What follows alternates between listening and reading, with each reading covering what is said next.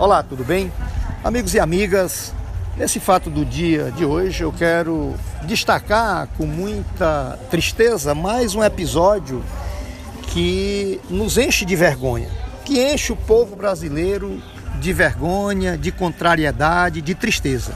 Em mais um evento internacional, agora da Organização Mundial de Saúde, o governo brasileiro utiliza esse espaço para projetar o seu discurso negacionista para fugir dos reais problemas nacionais relacionados à saúde, ainda mais agora que o mundo continua preocupado, atento aos desdobramentos com relação à Covid-19, inclusive com alerta no mundo inteiro de que a pandemia não acabou. Mas, dando prosseguimento no seu discurso negacionista, o governo brasileiro no fórum internacional dessa magnitude, vai com o discurso, primeiro, de esconder o que aconteceu no Brasil, e segundo, de projetar uma realidade inexistente, quer dizer, fantasiar a realidade que o Brasil vive com relação aos problemas de saúde.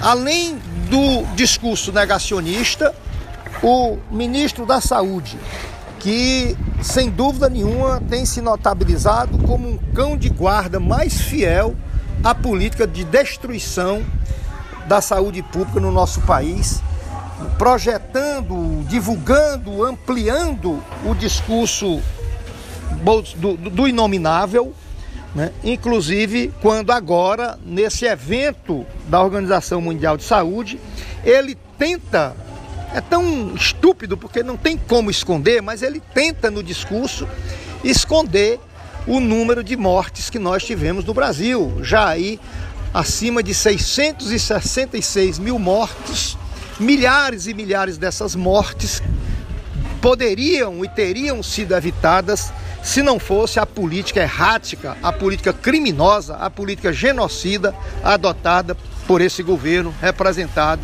por esse ministro da Saúde. É lamentável que no cenário internacional o Brasil fique novamente isolado do mundo e fique numa posição de verdadeiro pária internacional. Infelizmente, segue a atuada do inominável de desmoralizar o Brasil mundo afora. Grande abraços e até amanhã.